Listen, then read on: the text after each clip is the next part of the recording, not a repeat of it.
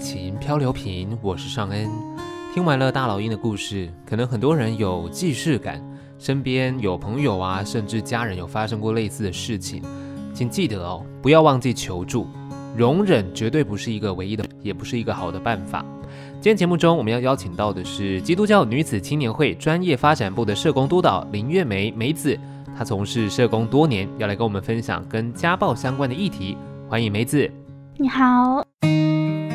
林月梅，台北基督教女青年会专业发展部社工督导，从事家庭暴力危机处遇有七年资历，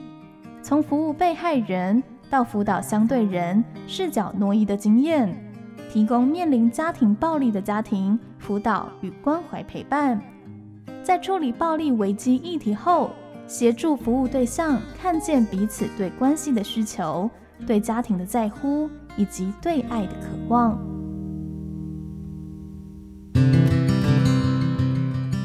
我想要先请梅子跟听众朋友呃说明一下，因为讲到暴力这件事情啊，很多人的第一直觉反应就会是肢体暴力。可是其实暴力是不是它有很多的层面呢？嗯，提到家庭暴力的话，我们可能要一开始先从家庭暴力防治法开始介绍。嗯，其实，在家庭暴力防治法第二条说明，家庭暴力是指家庭成员间的身体。精神或经济上的骚扰、控制、胁迫或其他不法侵害的行为。嗯，那白话文的意思就是，不只是肢体动手伤害别人，你的言语也可能会伤害家里最亲近的人，嗯嗯，甚至你如果是经济控制，或是在可能争吵的时候摔东西、怒瞪。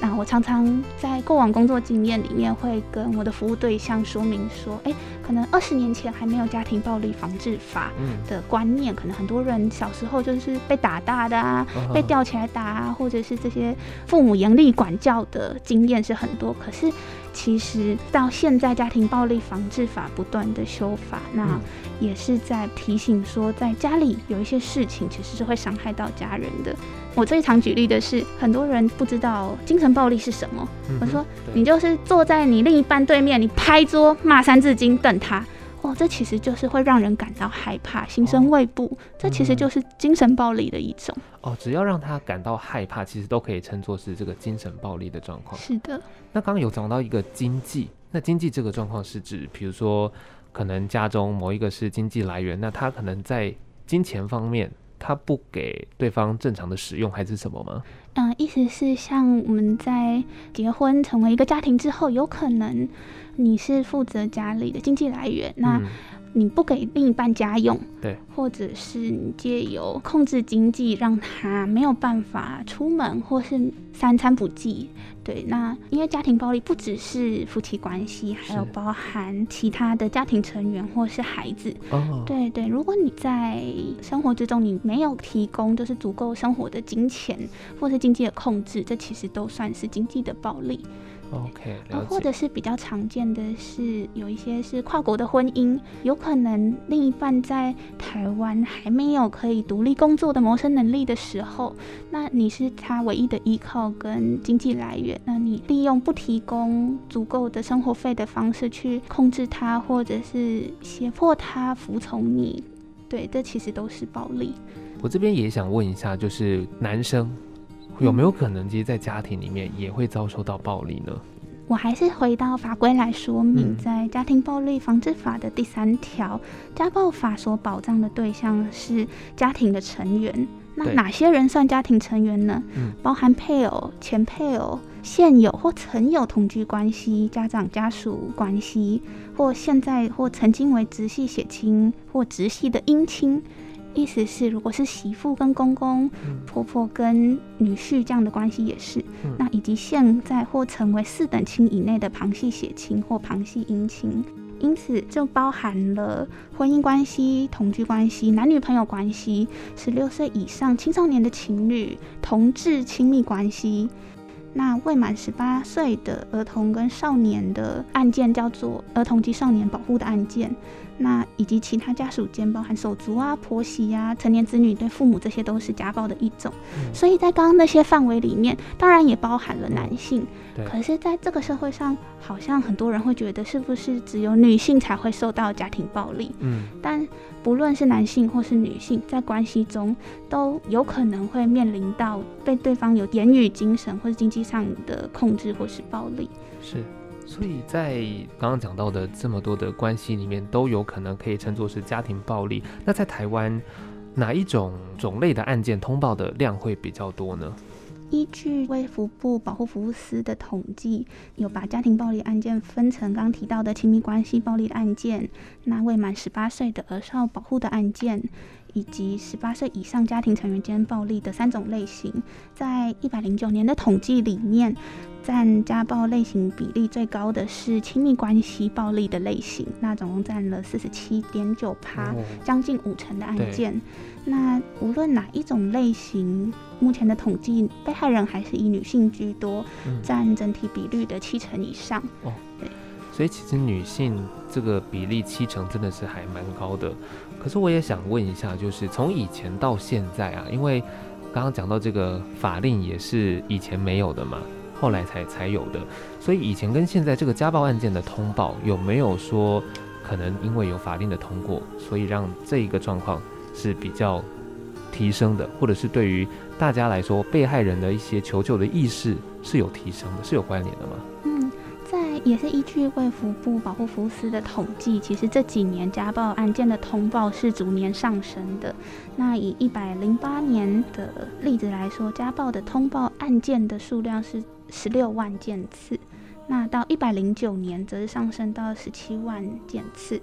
刚刚讲到的是通报案件的数量，那实际上有一些家暴可能同一个家庭可能会有重复的发生，所以实际上遭到家庭暴力的人数是一百零八年的统计是九万多人，一百零九年则上升到十一万多人，大幅增加了十趴左右。对。在这也有可能是因为目前台湾其实是相对发展比较先进的国家，那我们也有其实主动的去做一些家暴防治的宣导，嗯，因此有可能代表的是民众对暴力的容忍度降低，那能够辨识家暴发生的能力提高，因此我们发生率反而是会升高的。OK，了解。不过我也想问一下，因为刚刚讲到一百零九年开始，就是那个数量是有提升的。是。那一百零九年刚好有疫情，是。我想问，就是疫情因为造成了很多人在家里，他要办公，都是在家里，增加了相处的机会，可能因此摩擦也会比较多。所以不晓得这两年受到疫情影响，有没有呃，在这个通报家暴案件的数量有什么样子的变化吗？因为确实，从一百零九年新冠肺炎疫情警戒发布之后，有很多人是必须要留在家中，除了面对家庭成员相处时间增加之外，那可能还会有甚至失业的压力、情绪的压力，对，以及孩子们呃原本可能会去学校，但现在也在家里必须跟爸妈相处在一起，可能会有亲职教养的冲突。确实，依据统计，在疫情期间，像疫情最严重有三期警戒那个期间，一百一十年的通报案件是比一百零九年同期多了两千多件，其实通报量是增加了百分之三十。哦，很多。那在这其中，通报最多的、上升最多的类型是老人保护的案件。嗯，对，有可能是因为。老人保护案件之中，尤其是直系血亲通报的比率增加最多，很有可能是因为台湾迈入高龄化社会。那在疫情期间，可能原本能够提供家庭长期照顾支持的资源是必须暂停，或是有一些失智的长辈，他原本有一些可能日间的病房，或者是原本是期待可以去。社区之间有一些互动，那现在必须留在家里，那照顾压力也使得家庭冲突会更加的提高。是，我想问一下梅子，因为疫情这件事情到目前都还是一个未知数，还是持续的影响当中，所以造成大家的生活有很多的改变，所以压力会提升嘛。那在像刚刚讲到，比如说老人啊，或者是小朋友，其实学校或者是一些机构。因为疫情可能有一些调整，他们的一些服务时间是，所以如果今天发生了像这样子一个家庭暴力的案件的时候啊，应该要怎么样子来寻求协助呢？当自己面临到或者是知道身边有人啊、呃、面临到家暴的事件，那都是可以透过拨打一一三妇幼保护专线去求助，不论你是本人或者是你是亲属知道了有家庭暴力事件的发生，都是可以去拨打一一三。那线上二十四小时都会有社工专业人员来提供线上的咨询跟协助。是那或者是报警拨打一一零，请警察可以赶快到现场去协助。嗯，那除了刚刚提到的一一三、一一零之外，一般民众或者是我们是正义的路人甲，嗯、知道如果有家暴的事情发生，也可以上关怀一起来的网站，嗯、上网去做一些通报，那以及如果是面临到家庭暴力的事件，也可以到公立医院的急诊室去做验伤，那医院的人员也会帮忙做通报。嗯，在台湾的话，家庭暴力通报的制度是一样，是在家暴法的规范中有要求，像是医事人员、社工人员、教育人员、保育人员、警察人员、移民署业务人员，或是其他执行家庭暴力的防治人员，只要知悉到有家庭暴力事实的发生，都有责任通报的义务。那这个通报是希望让暴力这件事情不再只是家务事，而是有专业的人员可以协助他，可以找到一些脱离暴力的方法，找到保护自己的方式。是。还有一个很重要的是，现在家庭暴力防治法也把目睹家庭暴力的孩子是纳入受到家庭暴力的对象之中。所以，像这些专业人员，或者是大家自己，或者是身边的人遇到暴力的时候，我们也会非常关注家中的孩子是不是一个是遭受暴力，然后另一个是间接的听到，或者是间接的知道。例如，小朋友下课回家发现家里的东西碎了一地，然后家里乱七八糟，或是看到诶家人身上有伤势，那这一些可能大人平常会觉得啊小朋友还小不知道，但是却常常忽略孩子往往是最清楚家中发生什么事情的人，即便他没有直接看到暴力，可是。从间接的听到，或是事后的轨迹，都还是会知道说，哎，家中有什么事情发生了。那这些都会在孩子心中造成看不见的伤害。对，那现在我们也非常注意孩子在这个过程里面有没有受到影响。所以，其实听梅子这样分享，应该是说，如果今天在你身边发生了像是家暴案件的话，其实是可以多去帮忙去通报的嘛，因为也许在发生暴力的。家庭里面的成员，他或许会因为这个暴力行为而胆怯，不敢去告诉别人这件事情。应该说，当你知道或是自己遭遇到家庭暴力的话，可以透过一一三、一一零，那或是上关怀一起来的网站，或是向警察机关、向医师机关去求助。嗯、那当你知道身边可能是邻居，可能是亲友有发生家暴事件，那也会希望你可以主动的帮忙去做通报，让专业的社工人员可以介入家庭协助。只是会希望在可能通报的时候可以留下比较清楚完整的资料，避免可能社工人员收到通报的时候会很担心有这样子的家暴事件发生，很想要帮忙，可是却很难找到人，或者是断的线索这样子。目前台湾的家庭暴力通报的制度是，像刚刚各种不同的通报管道之后会统一汇聚到各县市的家庭暴力防治中心做集中筛派案的处理。那后续的话，只要是有家暴通报，那因为是法定的责任通报制度，会有一个社工，可能一开始会先做电话的关怀，跟是危机程度会评估是否进行面访或是家庭的访视。这个目的其实不是要去做。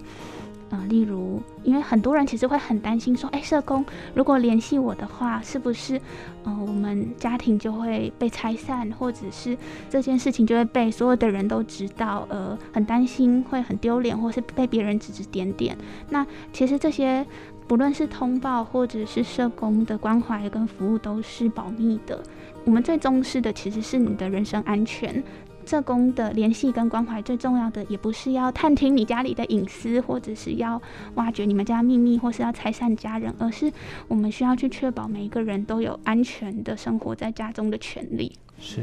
就是在一个专业的社工让这个家庭的暴力行为可以减少，或者甚至是消失。不过刚刚讲到这个呃通报的制度啊，我想了解一下，就是家暴案件通报之后，社工就会进入协助，还是说这个家暴必须要确认成立，还是说它是怎么样子的一个流程呢？嗯，在通报之后，会依据危机程度做一些评估跟联系的部分，先确认，哎，是不是当下会有立刻的人身安全危机，有没有需要紧急提供庇护或安置的协助？是，那或者是。呃，是否有重大危机需要警察立刻介入，先将受到家暴的被害人先带离到安全的住所？如果是一般的案件的话，工作人员则是会与服务的对象讨论他的安全计划，确认，诶，那他现在的当下是安全的吗？那后续会再进行安全计划的讨论啊，这样子，在。家暴的案件之中，除非是当事人有主动的提出，像是民事保护令的申请，或者是有提出刑事家暴罪或伤害罪的告诉，否则不会特别进入就是调查的程序。所以也就是说，如果他没有申请刚刚讲到的保护令，对，或者是伤害的这些告诉的话，这个家暴的行为，他是。已经就是通报就算确认吗？还是说他必须有申请保护令，或者是有告诉的行为，经过法院的确认，他才可以正式的确认说，哦，这个是家暴的行为。嗯，这可能各县市会有一点点的不同。嗯，对，那像在台北市的家暴防治中心，他们在一开始接到通报的时候，可能会有初步的联系跟确认。哎，那这件通报进来的案件是不是是有真的发生家暴的事件？那或者是他是通报的单位误报，例如他可能是民众。一般路人的口角，而被通报进了家暴系统，而不是有发生家暴事件。他们会做这样子初步的确认之后，会转由后续的社工服务。那刚提到家暴案件是否成立啊，或是调查，主要是在法律的程序上面，呃，是否有提出可能民事的保护令相关的诉讼申请，那或者是有另外的去提高刑事的伤害的告诉，这样子。这边我想再请问一下梅子，就是因为在家暴里面这样子的案件里面会有相对人跟受害者，对不对？对。所以当他去通报这个家暴的时候，我想问一下女青这边会呃分别提供什么样的协助吗？因为受害者会有协助，那相对人也会有协助吧？因为相对人他可能是互为相对人的状况，所以女青这边会提供什么协助呢？台北基督教女青年会，我们在民国一百年的时候有承接台北市的家庭暴力防治中心委托的家暴被害人的服务方案，那也在一百零三年的时候投入家暴相对人的辅导方案，所以我们女青在投入家暴方案同时有承接被害人，有承接相对人。那因为我们在服务的过程之中，其实看见的是。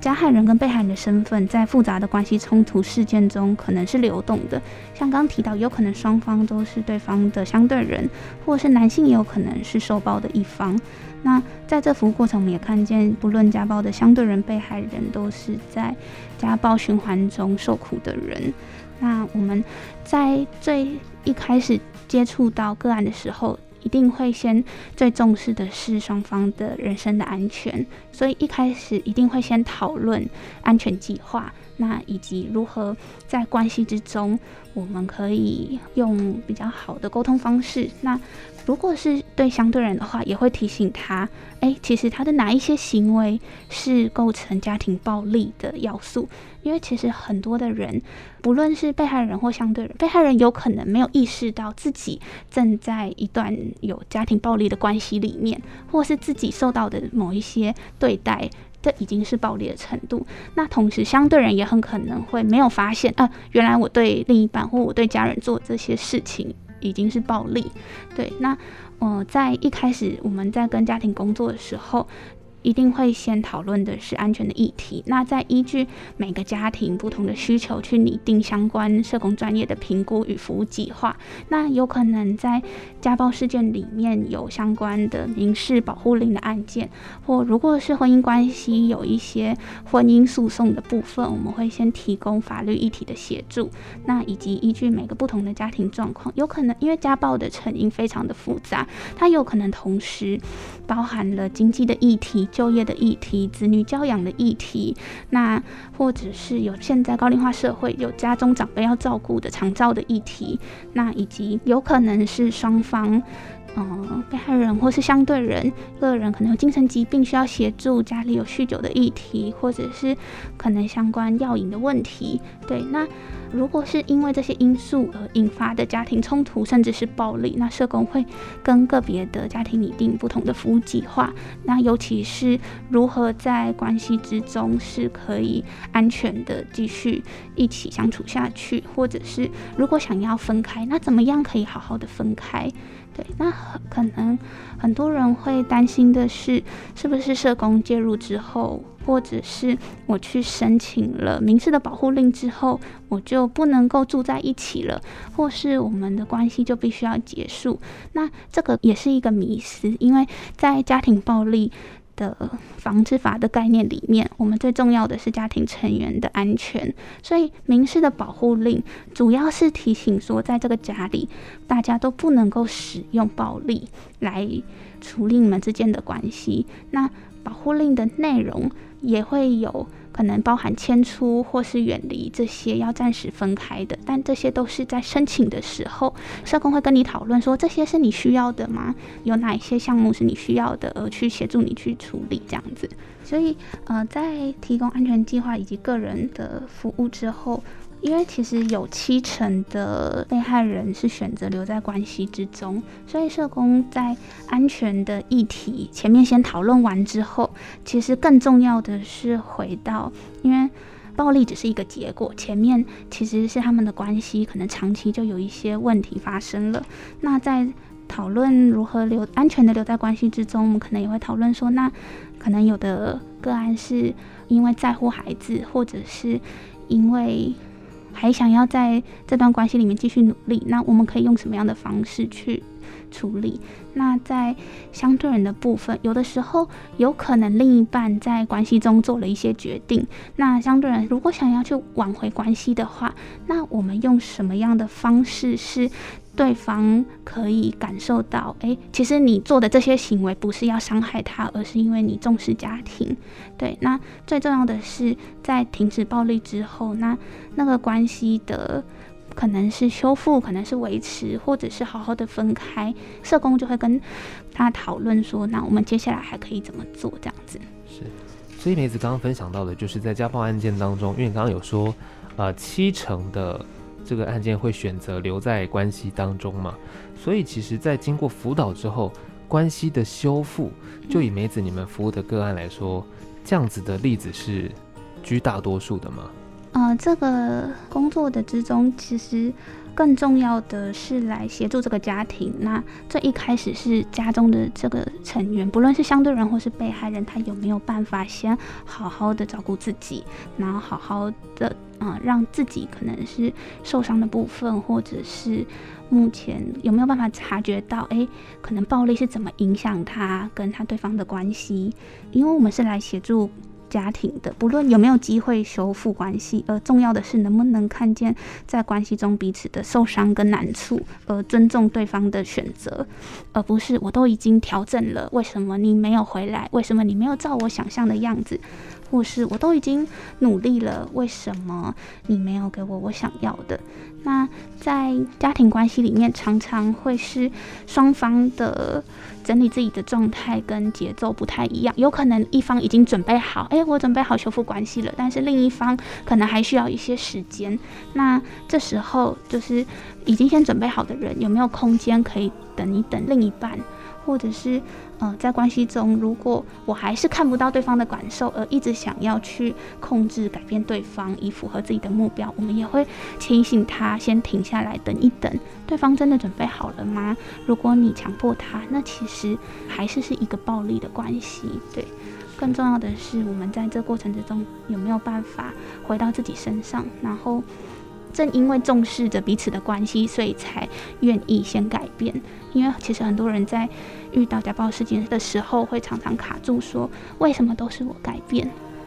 所以其实听梅子分享起来，主要呢是在这个关系的修复当中，让彼此学会尊重跟理解对方，进而他们在做任何的事情或决定的时候，比较不会有可能像刚刚讲到的这种有点强迫对方接受的感觉，就说我都改了，你为什么不能接受我？就是不要变成这样的方式，而是让他去更理解对方，知道他的难处，知道他的状况是什么，然后呢，可以慢慢的去等待他。呃，可以接受这个关系的时候，再去做修复。那我这边也还想问一下梅子哦，就是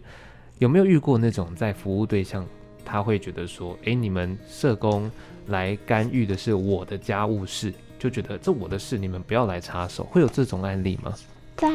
家暴的案件之中，其实大部分的个案都是属于非自愿的案主。嗯，对。那在一开始的时候。可能大家会最抗拒的其实是这些是我的家务事，你为什么要来干涉？或者是很担心，诶，如果我跟社工联系了，会不会这些事情就会被大家知道？嗯，那或者也有一些服务对象是有可能是过往他的求助经验不好，他过往在求助的过程里面可能是有被拒绝或者是被嘲笑的经验。或甚至在这个强调男子气概的社会，他很容易被嘲笑说：“你一个大男人也会被太太家暴吗？”可是其实女性在冲突之中也有可能用利器造成严重的伤害，例如可能是用尖锐的剪刀，或是用漂白水，这些其实都是会受伤的。那以及，嗯、可能有一些人会抗拒社工联系，也会担心说：“诶，如果跟社工联络讨论，是不是？”我家庭就会被拆散，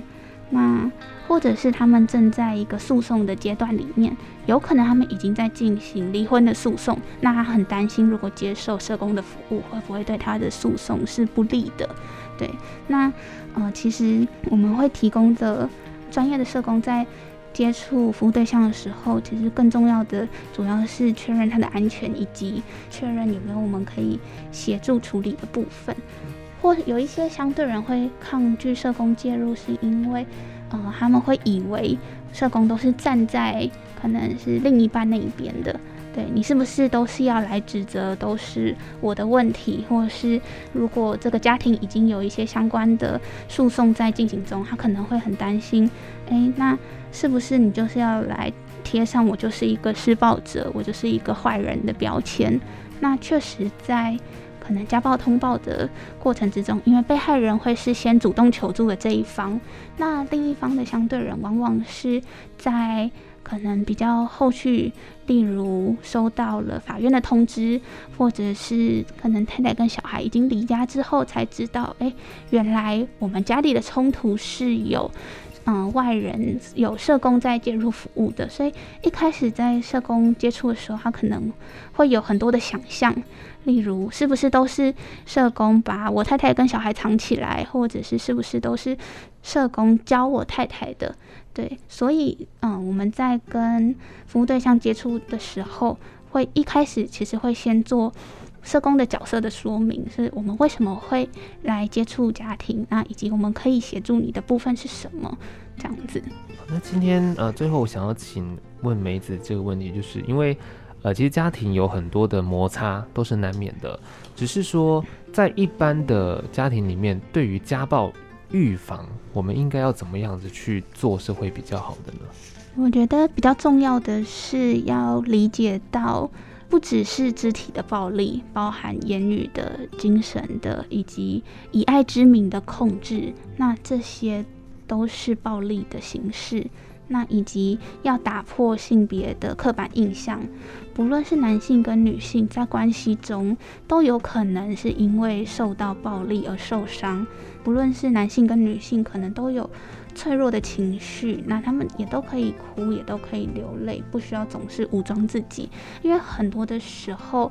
因为不能够表达真正的情绪，反而很多的压力累积在心里，一直嗯、呃、累积着累积着，有可能就会变成情绪爆发的那一天。那也要提醒，很重要的是，暴力是一种选择。对，那不论是在发生什么样的冲突跟情境，我们都可以选择不是使用暴力来解决问题。可能我们服务的对象很多的是男性，可能很多男性心中也有很多感受承担，跟其实很多男性是非常在乎家人，是很想要承担起家庭的责任以及保护这个家庭，但很多说不出口的话，累积久了之后，可能对方不能理解，那慢慢演变成关系之中的冲突，以及呃，我们怎么样两性是彼此互相尊重。女性不是男人的所有物或是附属品，那男性也不只是担任家中可能唯一是经济功能这样子的角色，而是夫妻两个人是需要互相沟通、互相尊重，跟一起来分担我们可能家中的家务。对，那除了亲密关系之外，其他家属之间一样也是，因为其实有很多的可能。成年的亲子之间的关系也会可能常常口角，或者是会觉得啊，都是家人，这些我们本来就是这样相处的啊。可是有时候我们会没有发现，我们的言语或者是我们的肢体的这些动手的动作，会深深的伤害你的家庭，还有家里的孩子。那很重要的其实是怎么样去关系教育的经营，因为。很多的关系冲突其实是来自于我不知道该怎么解决我跟另一半的冲突，或者是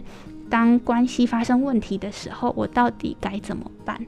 很多时候，双方的关系出问题之后，可能会怀疑说，那对方想要离开这段关系，他是不是就是有外遇？他是不是就是背叛我？可是其实。太害怕失去关系而做了更多把对方推开的行为，其实反而是让两个人距离越来越远。像是很多人在可能冲突的当下，好，我不使用暴力，我不伤害你，我也不会威胁伤害你。可是我可能威胁我要伤害我自己，嗯，那或者是我威胁伤害小孩、伤害宠物，或者是我可能去你工作的地点守株待兔。那这些其实都是会让对方感觉到非常害怕的。预防暴力的发生，除了是每个人都要有哪一些行为是暴力的概念，以及当你知道身边有发生暴力的事件的时候，当你的亲友或是当你发现诶，他们的互动好像怪怪的，可能可以先了解诶发生什么事情，然后问问看他，那你是不是会觉得很害怕？那如果有的话。可以告诉他可以用什么样的方式求助，像我们刚刚提到的二十四小时的妇幼保护专线，拨打一一三，或是如果真的在冲突的当下，可以拨打一一零报警，请警察到场协助。那或者是直接上网上关怀，一起来做线上的通报。目前政府也非常重视，就是家庭暴力的这件事件的发生，所以各县市也开始慢慢的推动，像是家事商谈的服务，希望可以在呃家庭的关系走到暴力冲突之前，可以有一些可能协调、搭建沟通平台跟讨论的空间。所以其实刚刚梅子有讲到，呃，暴力是一种选择，其实在不管任何的冲突状况之下，都可以去选择不要使用暴力。不过前提也是大家必须先对于。暴力的概念要有所认知，因为它不是只有身体上面的，精神上或是经济上，其实都是。我想听众朋友听到这边，应该就可以多多的去了解，其实每个人相处一定是会有摩擦的，只是这样的摩擦，你能不能呃去了解，不要使用哪一些方式去处理这样子的一个摩擦。好，今天非常谢谢梅子来到我们节目当中，分享了这么多关于家庭暴力的防治，还有一些分享，谢谢您。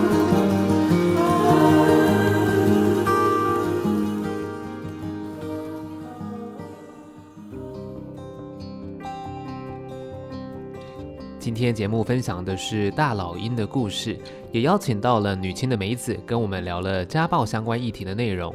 人跟人相处哦，本来就会有摩擦嘛，尤其是跟亲近啊、亲密关系，更容易会因为长期的相处有更多冲突来产生。所以每个人都要了解，面对冲突和摩擦，应该要用什么方式来解决。当你用错方式的时候，其实也就是暴力的一种。那当然也很有可能啊，家暴的产生背后是有一些共病的状况，比如说酒瘾啊，或者是其他疾病所造成的。但是不管如何，每个人都要懂得保护自己，不论多亲密，只要产生了暴力，就应该要被制止。